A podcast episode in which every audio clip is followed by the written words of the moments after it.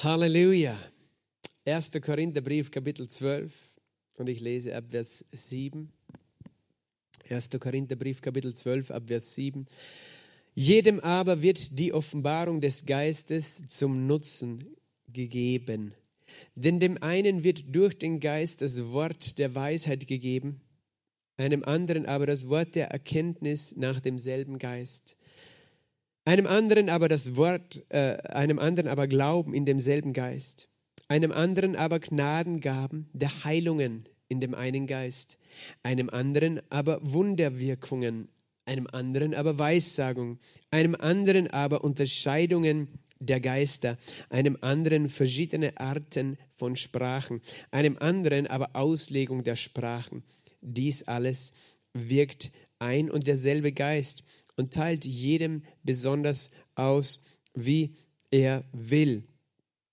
Und ich lese noch in Vers 28 bis 31 weiter. Und die einen hat Gott in der Gemeinde eingesetzt, erstens als Apostel, zweitens andere als Propheten, drittens als Lehrer, sodann Wunderkräfte, sodann Gnadengaben der Heilungen, Hilfeleistungen, Leitungen, Arten von Sprachen. Sind etwa alle Apostel, alle Propheten, alle Lehrer, haben alle Wunderkräfte, haben alle Gnadengaben der Heilungen, reden alle in Sprachen, legen alle aus, eifert aber um die größeren Gnaden Gaben. Amen. Vater, danke für dein Wort. Danke, dass dein Wort zu uns spricht, auch heute. Danke, dass du uns aufbaust und ermutigst und unseren Glauben stärkst durch dein Wort, Herr. Herr, wir wollen nicht nur Hörer des Wortes sein, sondern Täter, die das ihm dann erwarten, dass du wirkst, wann es notwendig ist. Herr, du weißt, was wann notwendig ist, wer was braucht, Herr Jesus. Du bist der Gott, der übernatürlich wirkt. Und wir laden dich ein, Heiliger Geist, sei du unser Lehrer heute Abend. Abend. Wir bitten um dein Reden, um Offenbarungserkenntnis im Namen Jesu Christi. Amen. Amen. Es gibt verschiedene Gnadengaben des Heiligen Geistes und äh, wir haben so viel jetzt schon davon gehört. Und alle diese Gnadengaben sind übernatürliche, spontane Erweisungen des Heiligen Geistes, übernatürliche Wirkungen des Heiligen Geistes. Wir haben ja gesagt, woher können wir das sagen? Wir sagen das deshalb, weil wir die, die Bibel durch die Bibel erklären und weil wir all diese Gaben eben gefunden haben in der Bibel. Das heißt, wir sehen, wie es wirklich tatsächlich äh, in der Bibel viele dieser, dieser Dinge äh, gibt, die hier beschrieben sind, die hier benannt sind. Sie geschehen, ohne dass sie benannt werden, als Mose den Stab hob und das Meer teilte, äh, sagte er nicht, okay, das ist jetzt eine Gabe der Wunderwirkung, sondern er tat es einfach.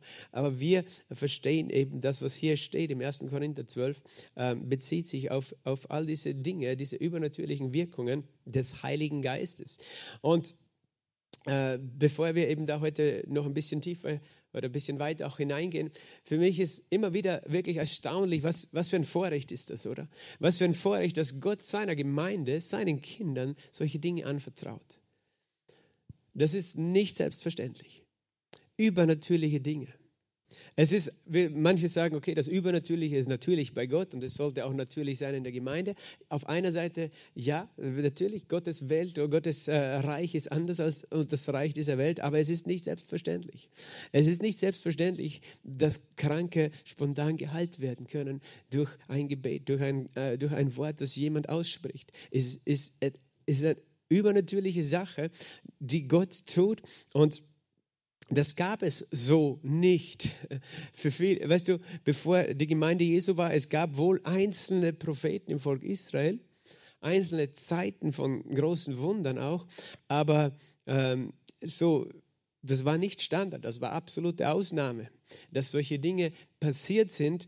Aber dann kommt Jesus und tut das jeden Tag. Er hat jeden Tag Wunder getan, Kranke geheilt, er prophezeit all diese Dinge. Und dann gießt er seinen Geist aus auf seine Gemeinde und wir dürfen das erleben. Das ist ein wunderbares Vorrecht. Und wie gesagt, Menschen, Menschen suchen natürlich auch diese übernatürlichen Dinge und äh, weil äh, eben wir können das nicht erzwingen, dass Gott diese Dinge tut, aber eben Menschen äh, versuchen das dann auf anderen Wegen. Und darum gibt es diesen ganzen Bereich, den wir Esoterik, New Age, Okkultismus, Spiritismus, wie auch immer nennen können, äh, Hexerei, Zauberei. Schamanismus, wo Menschen tatsächlich äh, versuchen, diese Dinge zu manipulieren, zu provozieren, dass tatsächlich über, übernatürliche Dinge passieren. Äh, aber wir wissen, Gott lässt sich nicht manipulieren, aber eben sie benutzen, dadurch äh, ist es klar, dass sie nicht die, Kraft Gottes benutzen, sondern eine andere Kraft, weil Gott ist nicht jemand, der sich missbrauchen oder gebrauchen lässt, sondern er möchte uns gebrauchen mit seinen Gaben, mit seiner Kraft, mit seinen Wirkungen, aber nicht wir können ihn gebrauchen oder es manipulieren. Das heißt, es gibt natürlich eben diese, diese Fälschung des Wirkens Gottes, äh, wo Menschen eben wirklich das, äh, das eben ein übernatürliches Wirken irgendwie manipulieren, erzwingen wollen, Wunder tun wollen. Äh, und äh, vor kurzem hat jemand äh, gefragt, was, äh, was wir von Sai Baba halten. Ja, Sai Baba in Indien. Ich weiß nicht, ob du von ihm gehört hast, aber dort sind viele Wunder geschehen. Aber diese Wunder sind nicht Gottes Wunder. So einfach ist es. So einfach ist es. Und wir haben gesagt, alles, was Gott tut, verherrlicht ihn. Verherrlicht ihn. Verherrlicht seine Güte, seine Größe seine, äh, und, und bewirkt auch, dass der Mensch äh, zu ihm gezogen wird. Und um das äh, geht es, aber äh, eben, es ist ein Vorrecht, dass Gott seine Gaben seinem Leib austeilt. Und dass wir in einer Zeit leben, wo wir das erwarten dürfen. Und ich habe das ganz am Anfang dieser Serie auch äh, erwähnt über die Gaben des Heiligen Geistes, dass, dass äh, Manuskripte der Frühkirche belegen, dass diese Wirkungen, diese übernatürlichen Dinge noch lange, nicht nur im ersten Jahrhundert, wie manche gesagt haben, mit dem letzten Apostel sind die Gaben sozusagen ausgestorben, das stimmt nicht. Auch noch im zweiten, im dritten Jahrhundert sind diese Dinge oft vorgekommen in der Frühkirche und das ist dokumentiert, dass Menschen prophezeit haben, dass Heilungen geschehen, dass Wunder geschehen sind. Ähm, dann allerdings auch durch die ganze Kirchengeschichte. Und für uns als Freikirchler ist das manchmal ein bisschen vielleicht komisch äh, zu verstehen, aber tatsächlich, es gibt in der katholischen Kirche wurden sehr viele äh, spezielle Heilige benannt und, und heilig gesprochen. Ähm, und wir wissen, wir in unserem Bibelverständnis, dass, dass die Bibel uns alle Gläubige Heilige nennt, aber eben dort wurden Menschen, die ein besonderes Leben mit oder für Gott gelebt haben und für ihre Mitmenschen heilig gesprochen. Und da gibt es unzählige Berichte von Wundern, die geschehen sind im Leben verschiedener Heiliger. Nicht alle, aber, aber, aber letztlich glaube ich, ist es auch ein Kriterium, dass im Leben jedes Heiligen muss mindestens ein Wunder geschehen sein. Und manche Wunder sind ein bisschen komisch vielleicht, ähm, aber tatsächlich, und es gibt ja mehr als das Jahr Tage hat Heilige in der, in der traditionellen Kirche. Darum gibt es da jeden Tag einen Namenstag, wo an jemand gedacht wird. Aber warum sage ich das? Weil diese Heilige lebten durch die Jahrhunderte und haben diese Dinge erlebt. Aber es waren eben in dem Sinn sehr seltene Dinge, die dann geschehen sind. Aber seit eben 120 Jahren circa, als als die moderne Pfingsterweckung oder Ausgießung des Heiligen Geistes, der Spätregen begonnen hat, wissen wir äh, alle wieder, dass eben, dass das nicht nur etwas ist für einzelne Heilige in der, äh, im Lauf der, der vielen Jahrhunderte Kirchengeschichte, sondern für den ganzen Leib Christi. Dass er seine Gaben austeilt und er möchte das tun. Ähm, John Seymour, er war der Leiter der Erweckung in Azusa Street in Los Angeles von 1900 äh, wann war das?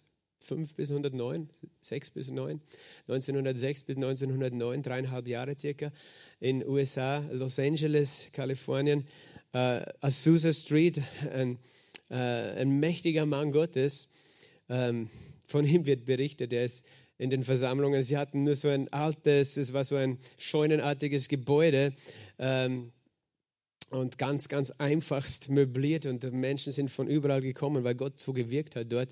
Und er ist immer da gesessen in den Versammlungen, hatte eine Box über seinen Kopf und hat einfach gebetet. Und irgendwann hat er diese Box abgenommen und dann hat er angefangen, entweder zu prophezeien oder Menschen Heilungen oder Wunder zuzusprechen und Dinge sind so passiert. Es gibt da wunderbare äh, Bücher und Zeugnisse über diese Erweckung in Azusa Street. Also das sind Wunder passiert wie Gliedmaßen. Ein Mann, der ohne, ohne einen Arm gekommen ist und vor den Augen der Menschen ist ein Arm rausgewachsen, ein neuer. Solche Dinge. Gott äh, ist unbegrenzt in dem, was er tut. Und ich habe ein Buch gelesen von, von, äh, von äh, das, wo Zeugen darüber sprechen, die damals Kinder waren als diese Erweckung war und sie waren dort in den Versammlungen, wie, wie sie Verstecken und Fangen gespielt haben, weil die Wolke der Herrlichkeit gekommen ist in die Versammlung so real, dass sie eben, dass sie tatsächlich, dass du nichts sehen konntest. Es war wie ein Nebel. Oder es war eben auch manchmal so, dass das Feuer Gottes so mächtig war, äh, äh, real sich manifestiert hat über diesen Gebäude, über diese Versammlung, dass die Feuerwehr angerückt ist. Das hat man auch schon von anderen Erweckungen in Argentinien gehört, dass, dass das Feuer Gottes sichtbar geworden ist, so wie die Feuersäule, von denen wir das letztes Mal geredet haben. Also Gott tut diese Wunder heute, deswegen rede ich darüber. Halleluja. Und John Seymour hat damals gesagt, in circa 100 Jahren wird eine noch größere Ausgießung des Heiligen Geistes stattfinden. Und die ähm, äh, Gemeinde wird Wunder sehen und die Welt in einer Dimension, in einer Zahl und, und auch Quantität und Qualität, wie es noch nie zuvor war. Das hat er damals prophezeit und wir leben jetzt in dieser Zeit. Amen. Teilweise in manchen Ländern sind diese Wunder schon wirklich sichtbar an der Tagesordnung, wenn du an Reinhard Bonke denkst, was er in Afrika erlebt hat bei seinen Großevangelisationen. Aber ich denke auch in Europa, Amen, ist noch die Zeit dafür. Und es geht einfach darum, damit die Menschen aufwachen, damit sie erkennen, es gibt einen Erlöser, der sie retten möchte. Das sind nicht die Wunder, die retten, das sage ich noch einmal, sondern es ist das Evangelium, es ist der Glaube an Jesus, die Buße zu Jesus und unser Glaube an ihn. Aber Gott ist ein Gott, der Wunder tut. Und ich habe auch diesen zweiten Teil, den letzten Teil von 1. Korinther 12 jetzt zum Beginn gelesen, wo es heißt eben, Gott hat den einen gesetzt als Apostel, als Propheten, als Lehrer, Wunderkräfte, Gnadengaben der Heilungen, Hilfeleistungen, Arten von Sprachen. Und äh, das deutet eben darauf hin, dass und das ist wichtig auch, das zu unterscheiden. Das eine, was wir gelesen haben, ist die Liste der verschiedenen Gaben. Es gibt verschiedene Wirkungen des Heiligen Geistes, Charismata, Geistesgaben nennen wir das auch oder Gnadengaben. Und äh, jeder Gläubige kann in all diesen Gaben gebraucht werden. Aber dann in dieser Liste, in Vers 28, geht es nicht nur um, um, um die Gaben, sondern auch um die Berufungen, die auch Gaben sind. Gott gibt Berufungen und äh, gibt Apostel, Propheten und so weiter. Und diese verschiedenen Berufungen, die du hier siehst, ein Apostel, ein Prophet, ein Lehrer, äh, dann Gnadengaben der Heilungen, Hilfeleistungen, Leitungen, Arten von Sprachen. Äh, das sind das sind mehr als sozusagen nur die, die Gnadengaben, sondern das sind Menschen, die teilweise auch wirklich hauptberuflich von Gott eingesetzt sind, auf diese Art zum Beispiel wie ein Apostel oder ein Prophet zu dienen und die ständig begleitet sind von diesen Gaben. Ähm, von diesen, zum Beispiel ein Prophet er trägt sozusagen in seiner Werkzeugkiste die Offenbarungsgaben. Das Wort der Weisheit, das Wort der Kenntnis, die Unterscheidungen der Geister. Das trägt er in seiner Kiste. Der Apostel übrigens, äh, manche Menschen nennen sich Apostel. Ein Apostel im biblischen Sinn ist jemand, ähm, wo die Zeichen des Apostels geschehen. Paulus sagt, die Zeichen des Apostels sind geschehen in meinem Dienst mit, äh, mit, mit Wundern und Heilungen und Wundern. Das heißt, ein Apostel ist auch begleitet von übernatürlichen Zeichen, weil er bringt die Botschaft wohin, wo sie noch nicht war. Äh, es kann, du kannst es auch ein Missionar nennen. Ähm, und äh, Gott bestätigt sein Wort. Äh, dann siehst du eben äh, Lehrer. Lehrer ist auch eine Gabe von Gott. Ähm, dann Wunderkräfte, Gnadengaben der Heilungen. Siehst du, das beschreibt den Dienst des Evangelisten. Manche Evangelisten werden eben, also der Evangelist wird generell mit, mit Zeichen begleitet, seine Botschaft wird begleitet. Und äh, manche sind spezielle Heilungsevangelisten, andere eben Evangelisten. T.L. Osborne hatte mehr als Heilungen in seinen Versammlungen. Er hatte auch Wunder gehabt. Es ist zum Beispiel äh, das Kreuz am Himmel erschienen, während er gepredigt hat in einer Versammlung. Und solche Dinge sind geschehen. Das ist mehr als nur eine Heilung. Das sind Zeichen passiert, während er über Jesus gepredigt hat. Und das ist wichtig, nur dass, dass wir das unterscheiden. Es gibt Menschen, die tatsächlich sozusagen Träger dieser Gaben sind in beständiger Form. Ähm, und äh, das ist kein Grund, eifersüchtig zu sein. Hier heißt es auch, äh, reden alle in Sprachen, legen alle aus. Manche benutzen oder missbrauchen diesen Vers zu sagen, siehst du nicht, der Paulus stellt hier ja rhetorische Fragen, äh, die man natürlich beantwortet mit Nein. Das ist nicht so, dass alle in Sprachen reden und auslegen. Aber was meint er damit? Das heißt, heißt es, dass nicht alle in Sprachen reden können? Nein, er meint nicht, jeder hat den Dienst. Manche Menschen haben tatsächlich einen Dienst, beständig, oft äh, sozusagen in vielen Versammlungen, an vielen Orten in Sprachen zu reden und auszulegen. Aber das heißt nicht, dass wir alle Gläubigen in Sprachen reden können und auslegen können. Es ist wichtig, dass wir das unterscheiden, weil dieser Vers oft für Missverständnisse gesorgt hat, äh, wo Menschen sagen, siehst du, nicht alle reden in Sprachen, nicht alle legen aus. Ja, nicht alle sind Propheten, das ist die gleiche Kategorie, aber alle können prophezeien. Ähm, und dann heißt es Eifer um die größeren Gnadengaben. Und was wir einfach hier sehen ist, es ist heute sozusagen der ganze Leib Christi gemeinsam tut diese Werke, diese Werke, die Jesus getan hat.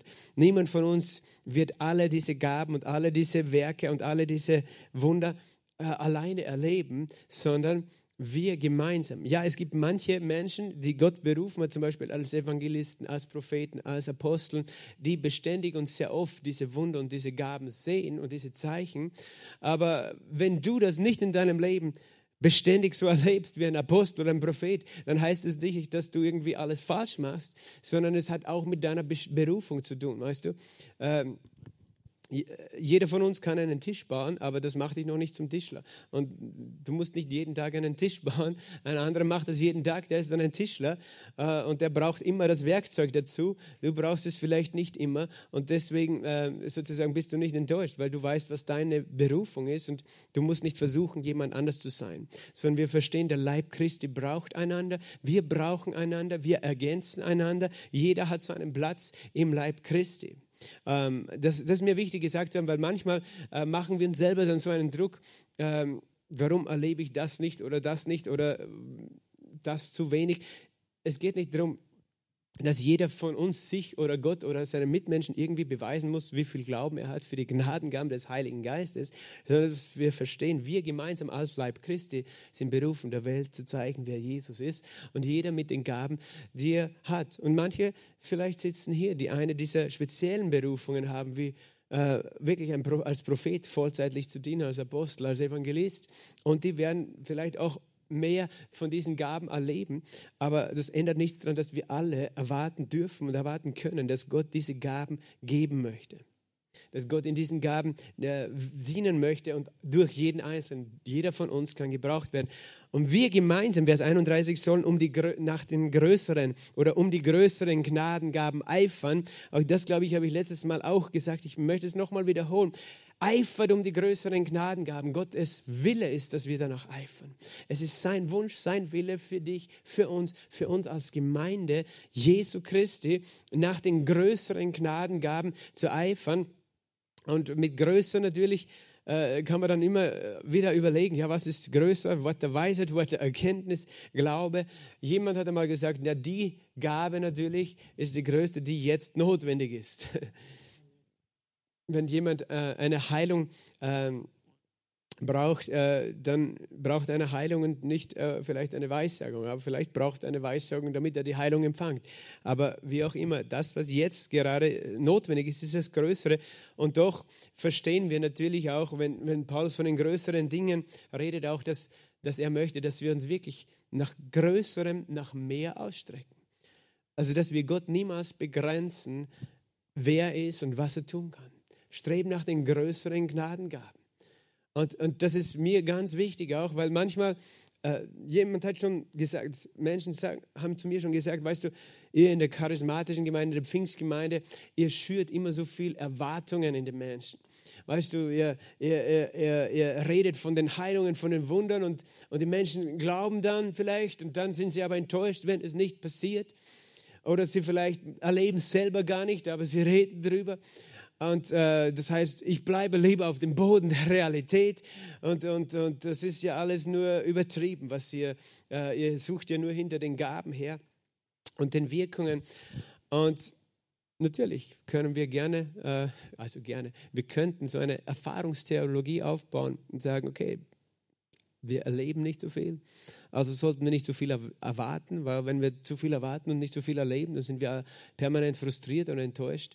Ich glaube nicht, dass Gott möchte, dass wir frustriert oder enttäuscht sind. Das glaube ich nicht. Das sicher nicht. Aber ich glaube, dass Gott möchte, dass wir sind wie Kinder. Weißt du, Kinder, die wissen, mein Papa ist der Stärkste. Er kann alles. Er kann das und das und das. Und das ist für sie, äh, das ist klar für, für sie in ihrer kindlichen äh, Wahrnehmung. Mein Papa, der kann das oder meine Mama, sie sind stark, sie, sie, sie können mir helfen, ich brauche überhaupt keine Angst haben.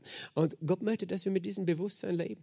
Und nicht, dass wir ständig Angst haben, enttäuscht zu werden, aber nur weil wir Angst haben, enttäuscht zu werden, dass wir nicht erwarten, was Gott tun will und kann, sondern er sagt, eifer nach den größeren Gaben, streck euch aus nach mehr und mehr. Und es gibt noch mehr, als ihr kennt und mehr, als ihr wisst und mehr, als ihr erlebt habt.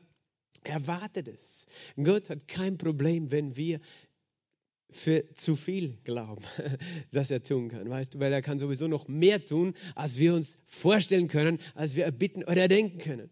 Das Problem ist immer, wenn wir, wenn wir es zulassen, dass der Feind uns entmutigt und wir dann sagen, okay, gib dich doch mit ein bisschen was zufrieden, sei dankbar, dass du errettet bist. Ich habe schon gesagt, das größte Wunder ist die neue Geburt, dass ich errettet bin. Und das Zweite ist, dass ich mit dem Heiligen Geist erfüllt bin. So, was willst du mehr? Brauchst du nichts mehr. Sei froh, du kommst in den Himmel. Aber hier sagt Gott eifert nach den größeren Gnadengaben. Und wir haben auch letztes Mal davon geredet, wie Gott sein Volk erinnert und ermutigt. Lehrt eure Kinder die Wunder, die Gott getan hat im Land Ägyptens. Lehrt sie, redet über diese Dinge, erzählt sie weiter, damit sie das erwarten, damit sie wissen, wer ihr Gott ist, damit sie diesen Glauben in sich tragen diesen Glauben an einen Gott, der mächtig ist, der Wunder tut. Und das ist wirklich etwas, was, was eben das Volk Israel wirklich auszeichnet auf der ganzen Erde. Dass sie, sie, sie sind als Volk letztlich geboren durch Wunder. Abraham, ich meine, es beginnt ja schon vorher, aber nehmen wir von mir Noah her. Noah ist durch ein Wunder sozusagen, hat Gott ihm begegnet und er hat eine Arche gebaut und er wurde gerettet in dieser Flut. Abraham, durch ein Wunder hat Gott ihm ein Kind geschenkt, aus dem der Volk Israel, äh, von dem das Volk Israel abstammt. Oder dann in Ägypten, als das Volk war durch ein Wunder und nicht nur eins, durch viele Wunder hat Gott dieses Volk befreit. Und es war immer ihre Aufgabe, erinnert euch, wie Gott euch befreit hat aus Ägypten. Und da war eins nach dem anderen ein Wunder, das dort geschehen ist. Nicht nur diese Plagen, diese zehn schlimmen Plagen, sondern das große Wunder war ja zum Beispiel das Passalam, wo alle gestorben sind, aber sie waren unter dem Schutz des Blutes und sie waren gerettet. Sie sollten davon reden, wie Gott sie gerettet hat vor dem Verderber, der durch das Land gezogen ist. Aber sie waren unter dem Blut äh, bewahrt, so wie heute unter dem Blut Jesu. Und dann wurde ihnen noch Gold und Silber nachgeschmissen von den Ägyptern. Geht und nehmt unsere Schätze, Gold und Silber. Und sie sind mit Silber und Gold da rausgezogen. Und dann haben wir letztes Mal über den Durchzug durch das Meer gelesen. Es war ein Wunder, das Gott getan getan hat. Und auf der anderen Seite ist es ja dann weitergegangen. Gott hat ihnen Wasser aus dem Felsen gegeben. Das war ein Wunder ein permanentes Wunder. Ich habe einmal darüber geredet, wie auch die jüdische Überlieferung berichtet, dass der Fels in der Wüste sie begleitet. Auch Paulus schreibt das im 1. Korinther 10. Der Fels in der Wüste begleitete sie. Der Fels aber war der Christus. Der Fels war auf wundersame Weise immer dort, wo sie waren, weil es nützte ihnen ja nichts, dass er nur an einem Ort Wasser gegeben hat. Aber wenn sie weitergezogen waren, wo war dann das Wasser? Aber der Fels begleitete sie diese 40 Jahre, weißt du. Und sie haben 40 Jahre Wasser in der Wüste gehabt für sie, sich und ihre Kinder und ihre ähm, äh, ja, Tiere auch. Und sie haben Brot vom Himmel bekommen, Manna, jeden Tag. Äh, das waren Wunder, die, die tatsächlich, Gott sagt, vergiss nie diese Wunder. Weil immer wenn sie angefangen haben, diese Wunder zu vergessen, haben sie auch angefangen, äh, wegzuschauen von Gott und haben sich äh, an den Götzen zugewandt und sind abgedriftet und in die Sünde gefallen. Aber wenn sie sich erinnert haben, woher kommen wir? Gott hat uns durch Wunder rausgeführt. Und das hat ihnen auch geholfen, wenn, wenn du liest, auch die Gebete von Königen, weil sie bedrängt waren im Krieg. Weißt du, sie haben, sie haben Gott erinnert, du hast uns doch aus Ägypten rausgeführt, du wirst uns jetzt auch vor diesen Feinden äh, retten. Das heißt, auch in der Bedrängnis haben sie sich wieder erinnert an die Wunder und es hat ihnen geholfen, wieder Wunder zu empfangen. Halleluja. In der Wüste, wenn du liest, es heißt, 40 Jahre gingen sie durch die Wüste und ihre Kleidung ist nicht zerschlissen, noch ihre Schuhe. Es sind so viele Wunder passiert, die viele, viele, die die Bibel nicht kennen, nicht lesen oder nicht aufmerksam lesen, oft gar nicht bewusst sind, wie viele Wunder da geschehen sind. Stell dir das mal vor, die sind 40 Jahre durch die Wüste gegangen, die konnten dort auch nicht äh, Kleidung herstellen, die haben auch nicht Kleidung gekauft. Die Kinder hatten Kinderkleider, als sie losgezogen sind, aber 40 Jahre später, die Kleidung ist mitgewachsen, weißt du. Halleluja. Das ist übernatürlich. Das ist tatsächlich so. Sie haben dieselben Kleidung gehabt nach 40 Jahren und, und sie war nicht zerschlissen die Schuhe waren nicht zerschlissen. Es ist so ein wunderbarer Gott, den wir haben. Und dann ist äh, Josua durch den Jordan gezogen auf, äh, das war wieder ein Wunder, als der Jordan stehen geblieben ist und sie durchgezogen sind. Dann war das Wunder, als sie Jericho eingenommen haben und diese Stadtmauern eingestürzt sind. Und dann war es ein Wunder, wie, wie sie in kürzester Zeit das ganze Land erobert haben. Also Gott ist ein Gott der Wunder und er möchte uns wirklich ich habe das auch das letzte Mal gesagt, er möchte uns ermutigen, ihm zu glauben, ihm wirklich auch über seine Wunder zu reden, von allen seinen Wundern zu erzählen. Und ich möchte heute, äh, es, es, ist tatsächlich so, es gibt mehrere Geschichten von Wundern dann auch ähm, das ganze Alte Testament durch. Aber es gibt eine spezielle Zeit. Die erste war, wo so viele Wunder geschehen sind.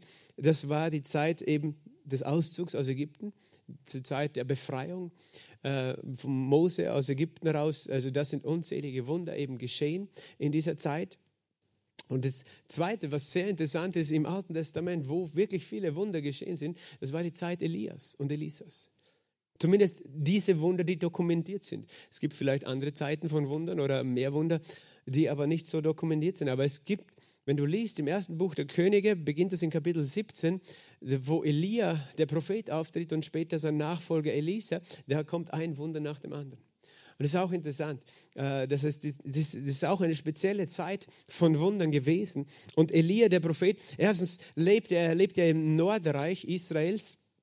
Israel, das äh, Volk Israel war ja gespalten in zwei Reiche damals schon, eben das Südreich von Juda und äh, wo auch die Leviten, die Priester waren und andere von den Stämmen, die, die an dem ursprünglichen Tempel und Gottesdienst festgehalten haben.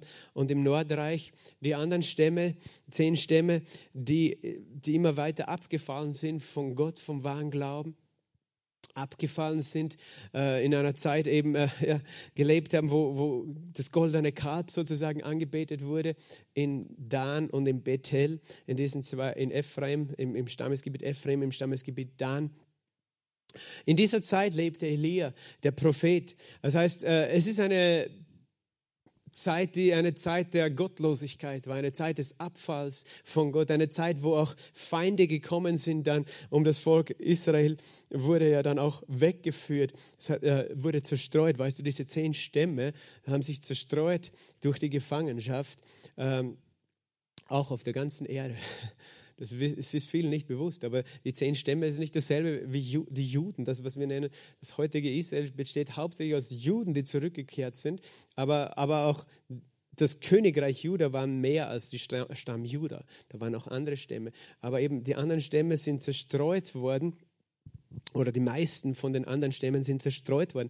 Aber in, in dieser Zeit ist Elia aufgetreten, in einer Zeit der Gottlosigkeit, in einer Zeit einer gottlosen Königin, die den, äh, die, den Dienst des äh, Baal, das heißt, des, von mir kannst du es auch so sagen, des Teufels, es war ein Götze, aber der letztlich den Teufel auch repräsentiert hat. Der Baal wurde angebetet, sie hat äh, die Priester äh, Gottes sozusagen hat sie oder die Propheten auch hat sie äh, töten lassen oder eben äh, die haben sich versteckt oder wurden versteckt.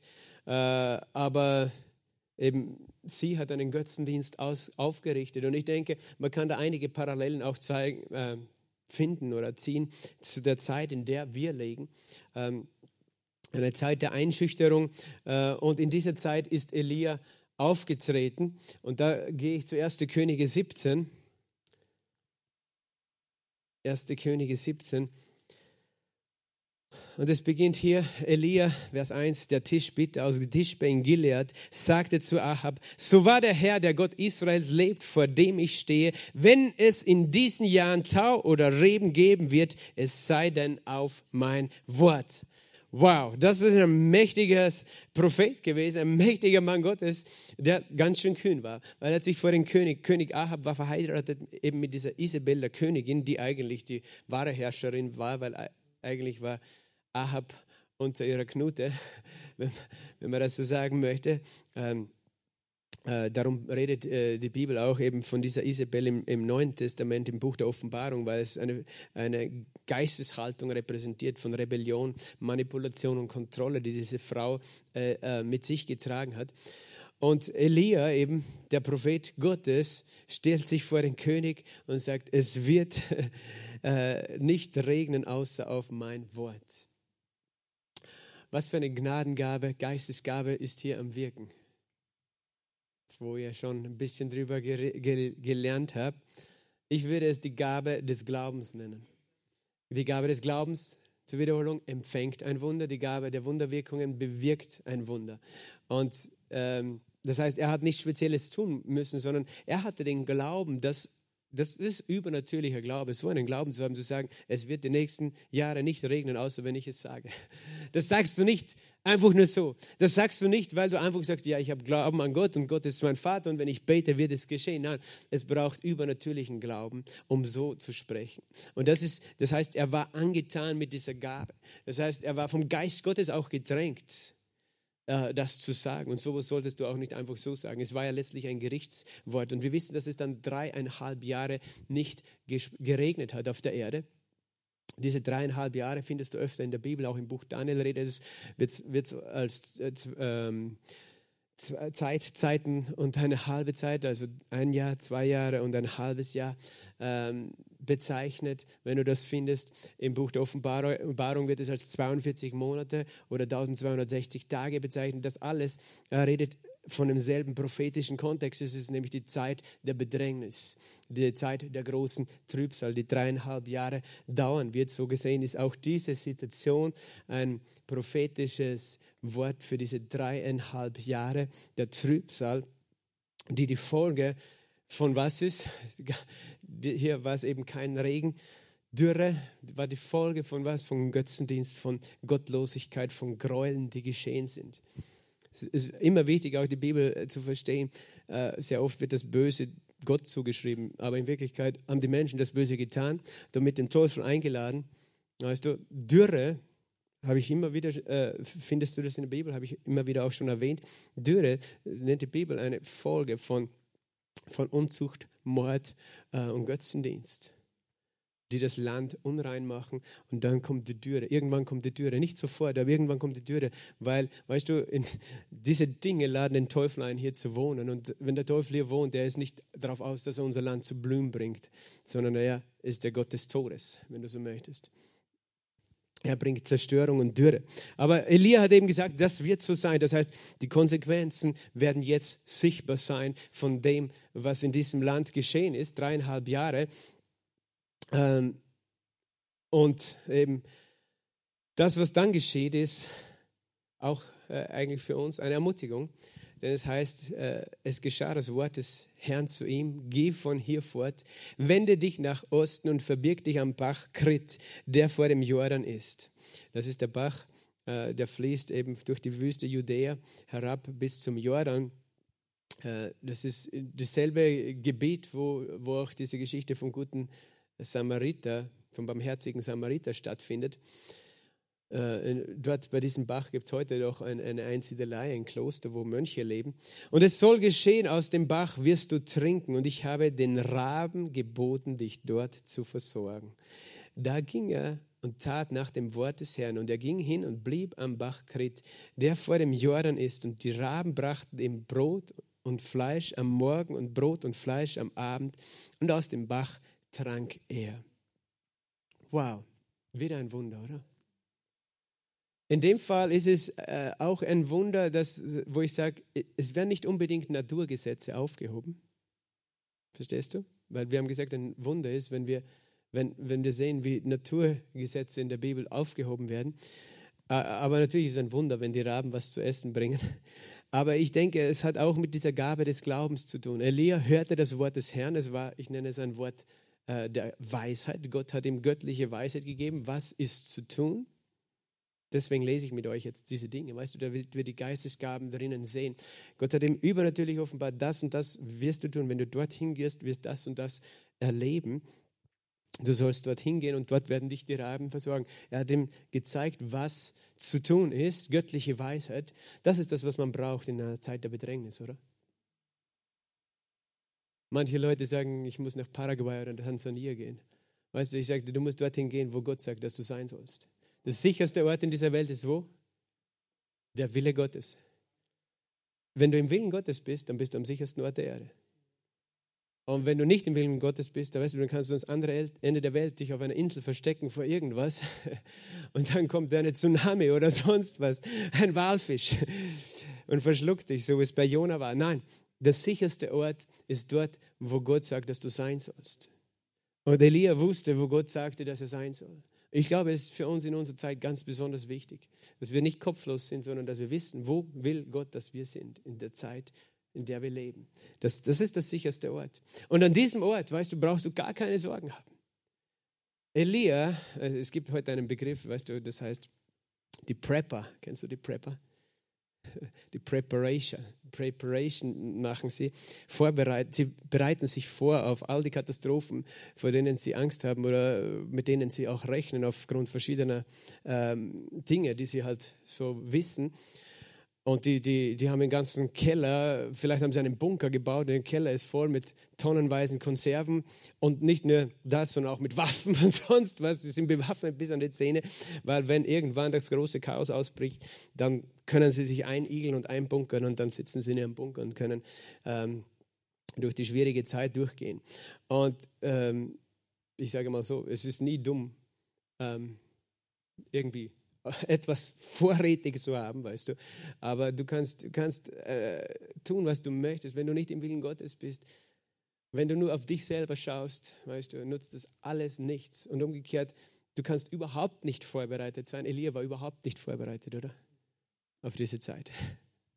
Er hatte keinen Getreidespeicher zu Hause. Aber Gott hat gesagt, du gehst dorthin und ich schicke die Raben. Und ich glaube, Gott möchte uns wirklich ermutigen. Ich weiß, es gibt so viele ähm, man hört immer öfter Menschen, die darüber reden, sei es irgendwo in den Medien oder sonst was, ja, Inflation und Teuerung und wer weiß was, wir wann noch wo zu essen haben und so und man muss vorbereitet sein und Blackout und hin und her. Ich bin so dankbar, dass ich einen Gott habe, der Wunder tut, der die Raben schicken kann, damit ich Brot und Fleisch esse.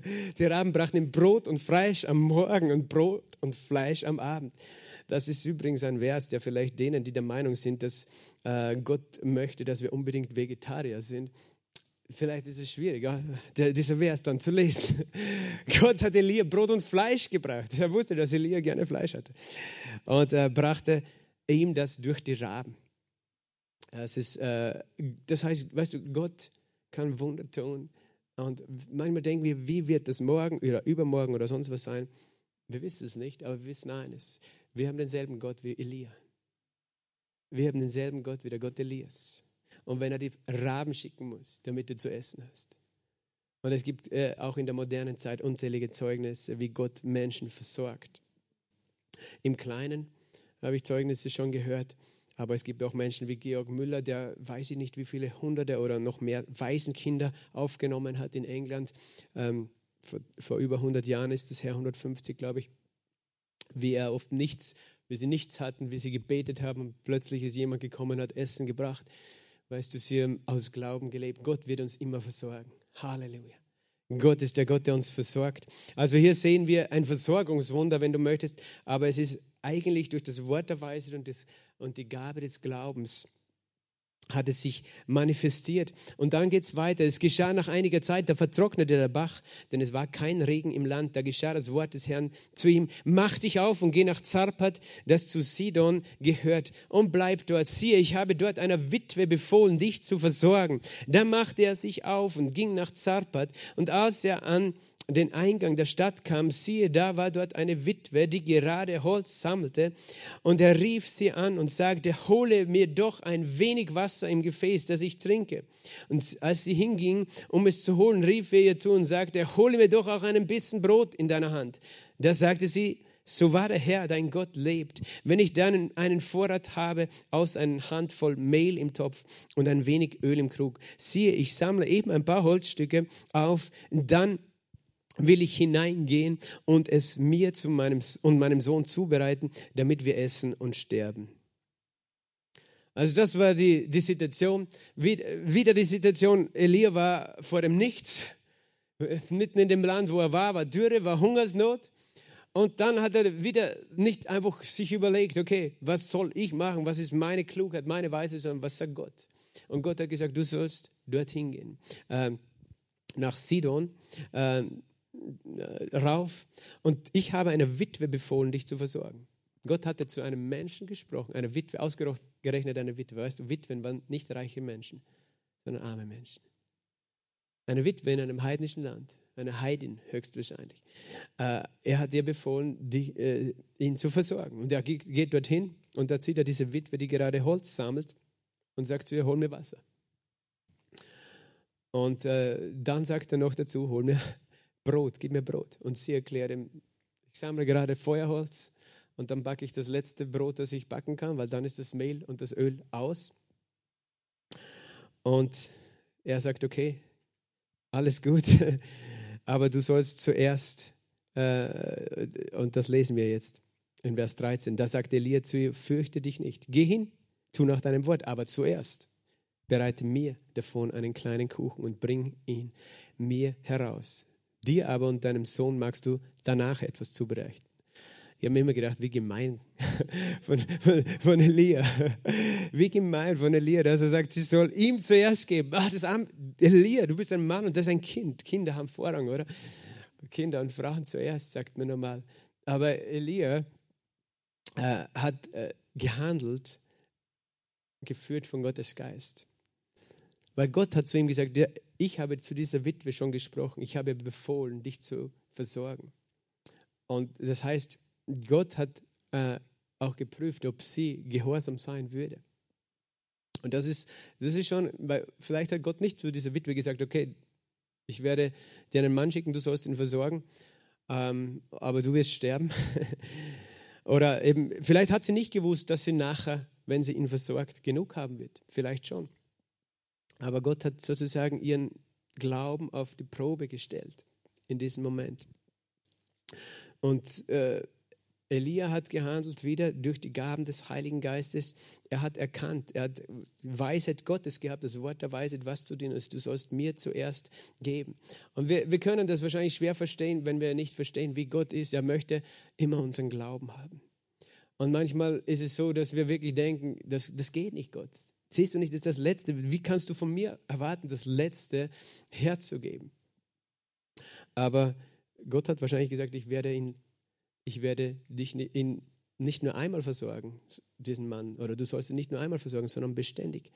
Das heißt, irgendetwas muss da gewesen sein, dass diese Frau so reagiert hat. Wie hat sie nämlich reagiert? Das heißt, ähm, Elia hat noch prophezeit in Vers 14, dann so spricht der Herr, der Gott Israels, das Mehl im Topf soll nicht ausgehen, das Öl im Krug nicht abnehmen, bis auf den Tag, an dem der Herr Regen geben wird auf dem Erdboden.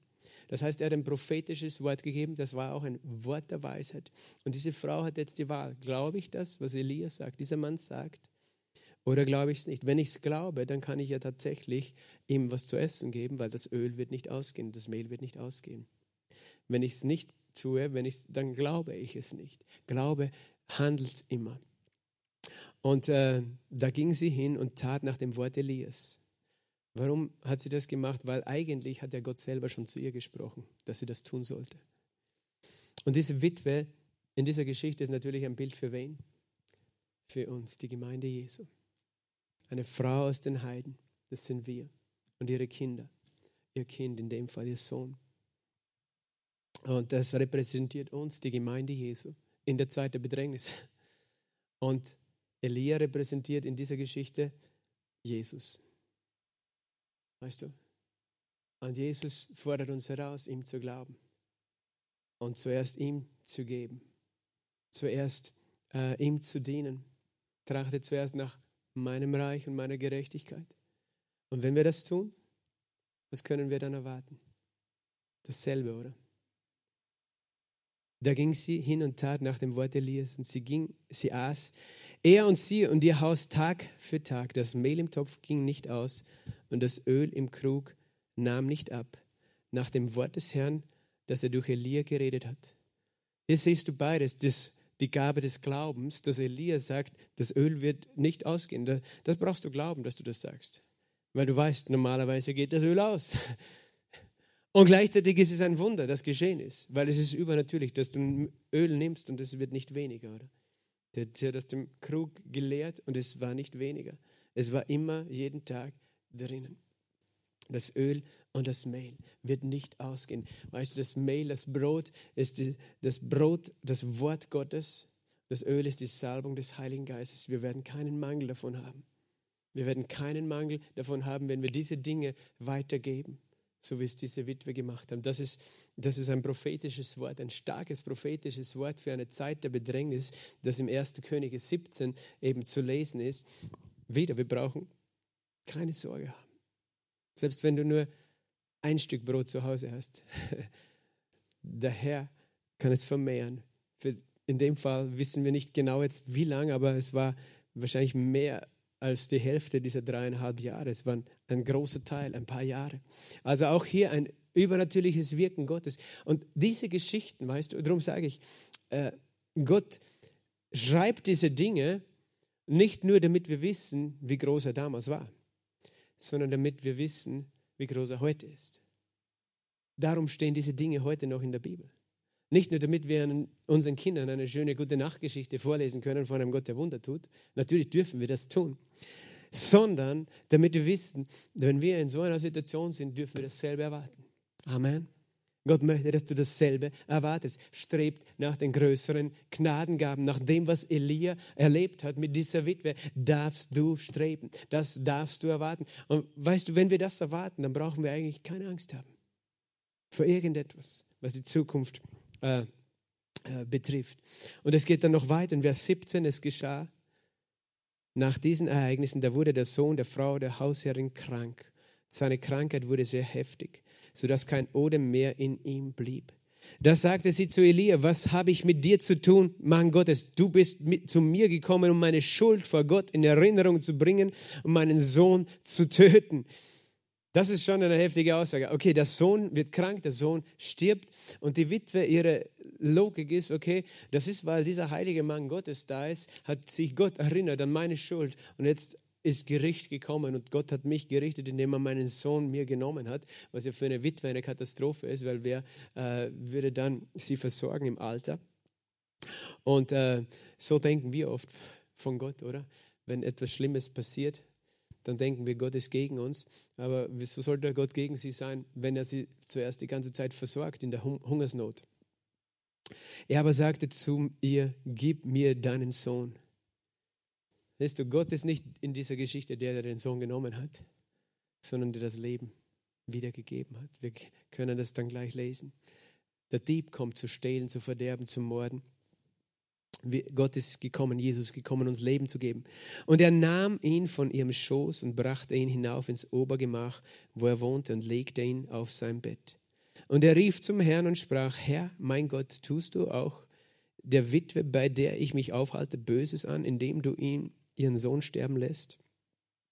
Natürlich hat Elia so gefragt, weißt du, die Menschen hatten damals nicht die gleiche Offenbarung von wer Gott ist und wer Jesus ist wie wir.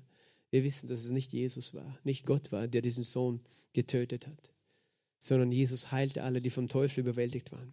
Und er streckte sich dreimal über das Kind hin und rief zum Herrn und sprach, Herr mein Gott, lass doch das Leben dieses Kindes wieder zu ihm zurückkehren. Und der Herr hörte auf die Stimme Elias und das Leben des Kindes wurde zu ihm zurück, äh, kehrte zu ihm zurück und er wurde wieder lebendig. Da nahm Elia das Kind und brachte es vom Obergemach ins Haus hinab und es gab, äh, gab es seiner Mutter und Elia sagte, siehe, dein Sohn lebt. Da sagte sie die Frau zu Elia, jetzt erkenne ich, dass du ein Mann Gottes bist und dass das Wort des Herrn in deinem Mund Wahrheit ist. Halleluja, was für ein mächtiges äh, Ereignis. Das ist die erste Totenauferweckung, die in der, in der Bibel aufgeschrieben ist. Und Totenauferweckung, das ist absolut übernatürlich. Ähm, das wissen wir, oder? Da braucht es mehr als eine Gabe, hast du das gewusst? Hier wirken mehrere Geistesgaben zusammen. Ich sage dir, welche Gaben du brauchst. Du brauchst besonderen Glauben. Du kannst keinen Toten auferwecken mit einem normalen christlichen Glauben, den du hast. Dass du sagst, im Namen Jesu, steh auf. Wenn du das mit einem gewöhnlichen Glauben machst, wird nichts passieren. Sondern du brauchst einen besonderen Glauben, dass, dass, dass du wirklich überzeugt bist, dass das dann auch geschieht. Verstehst du? Dass du es dir nicht einreden musst, okay, ich werde mir das jetzt einreden, das wird passieren, sondern das ist eine Überzeugung, die dich überkommt. Die hast du in diesem Moment. Und wenn du sie nicht hast, dann, dann kannst du tun, was du willst. Es wird nichts passieren. Ähm, also das, das ist das eine, die Gabe des Glaubens, dass du glaubst, dass deine Worte so mächtig sind wie die Worte Gottes in diesem Moment, so diese schöpferische äh, Kraft Gottes, dass du wirklich mit dieser Überzeugung beten kannst. Weil das, was du im Natürlichen siehst, wird alles andere sein als etwas, das dich zum Glauben anregt, oder? Ein, ein, äh, ein Mensch, der tot ist.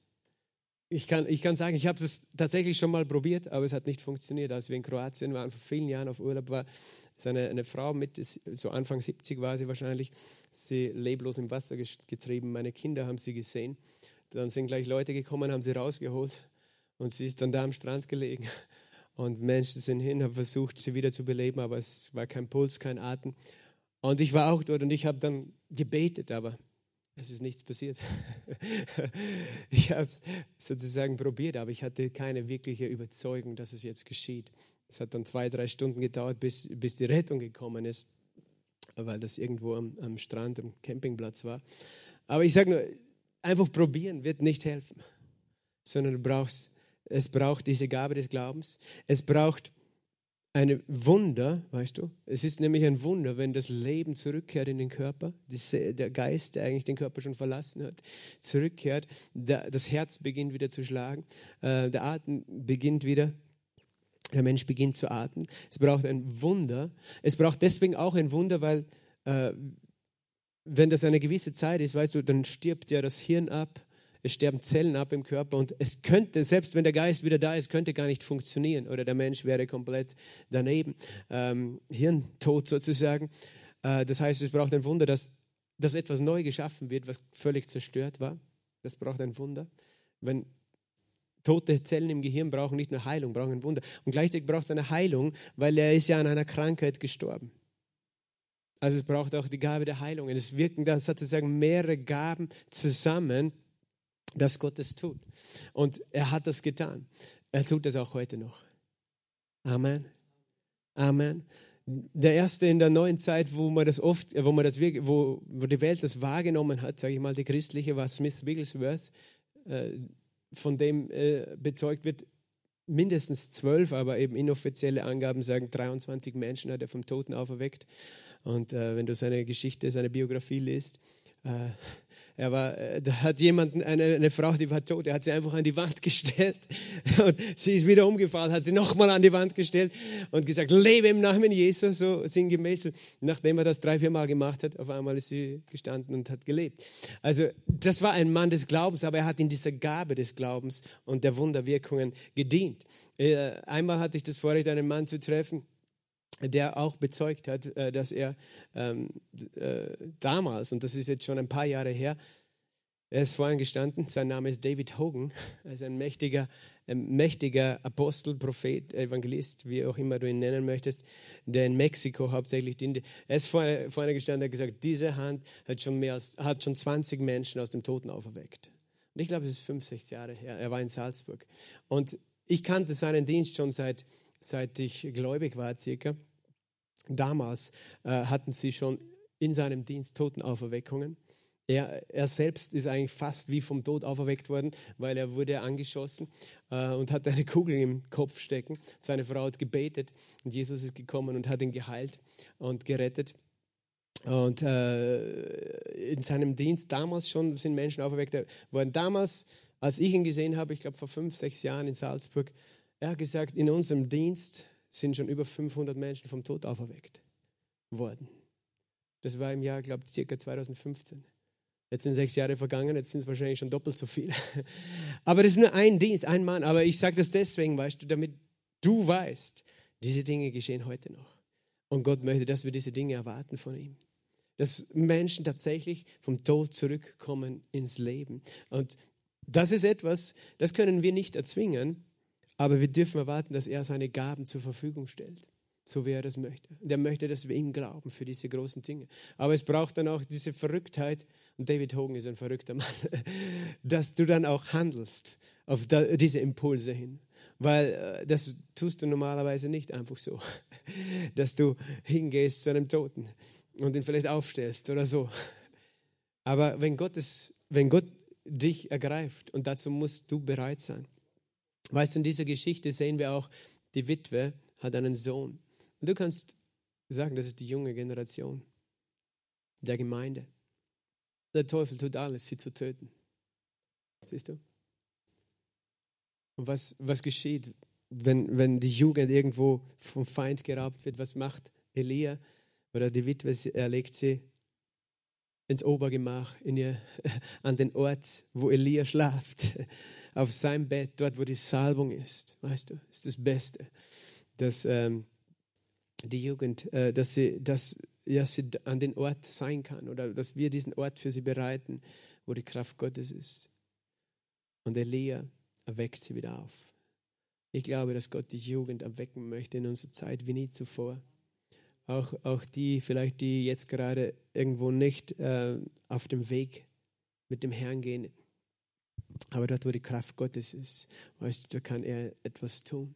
Und er möchte, dass, so wie die Witwe ihren Sohn zurückbekommen hat, vielleicht bist du da und deine Kinder oder dein Sohn, deine Tochter oder auf dem Livestream, der ist nicht auf dem Weg des Herrn. Du darfst da warten dass Gott ihn auferweckt. Und weißt du, du kannst ihn bringen und den Ort der Salbung durch dein Gebet. Bete für deine Söhne, deine Töchter und erwarte ein Wunder. Erwarte, dass Gott ein Wunder tut und den geistlichen Tod, weißt du, umkehrt. Und, und dass dein Sohn, deine Tochter, deine Kinder lebendig werden geistlich. Amen.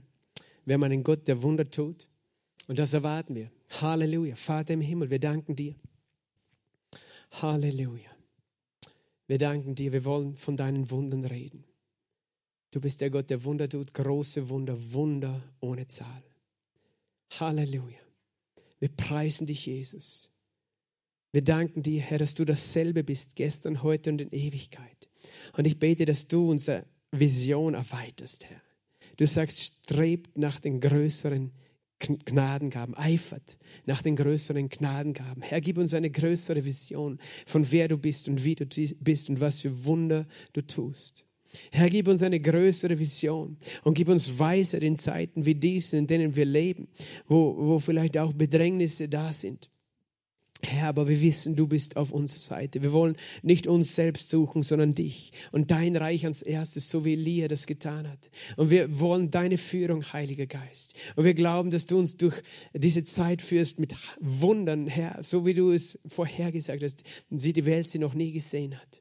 Herr, wir danken dir, dass du dich verherrlichst. Herr, dass du der Gott der Versorgung bist, der Gott des Lebens bist. Halleluja. Du bist der Gott der Versorgung und des Lebens. Und ich spreche jetzt zu jemand, du bist da oder du hörst zu auf Internet und du bist finanziell in einer großen Bedrängnis. Es ist wirklich so, dass du sozusagen das letzte Öl, das letzte Mehl im Topf hast. Aber der Herr sagt zu dir, lass los. Und du wirst sehen, wie ich dich fülle und wie ich alles fülle. Und du hast Dinge in deinem Herzen. Und der Herr sagt, lasse los. Lasse los. Das, was du festhältst, wo du denkst, du musst selbst kämpfen, um dich selbst zu versorgen. Sondern trachte zuerst nach meinem Reich. Und sie, suche zuerst mich. Und du wirst sehen, sehen, wie ich mich um dich und deine Familie kümmere. Danke, Jesus. Vater, ich breche wirklich jetzt ein Wunder aus, Herr. Dort, wo wirklich Finanzen, Ressourcen zu Ende gekommen sind, dass ein Wunder geschieht, Herr Jesus. Im Namen Jesu Christi. Und deine Versorgung offenbar wird. Herr, für diesen Mann, diese Frau, diese Familie, Vater. Ich danke dir, Herr, dass du der Versorger bist. Herr, der Gott Elias, der Gott dieser Witwe und du bist unser Gott. Herr, wir loben und preisen deinen Namen. Amen. Der Herr ist mit euch. Gott segne euch.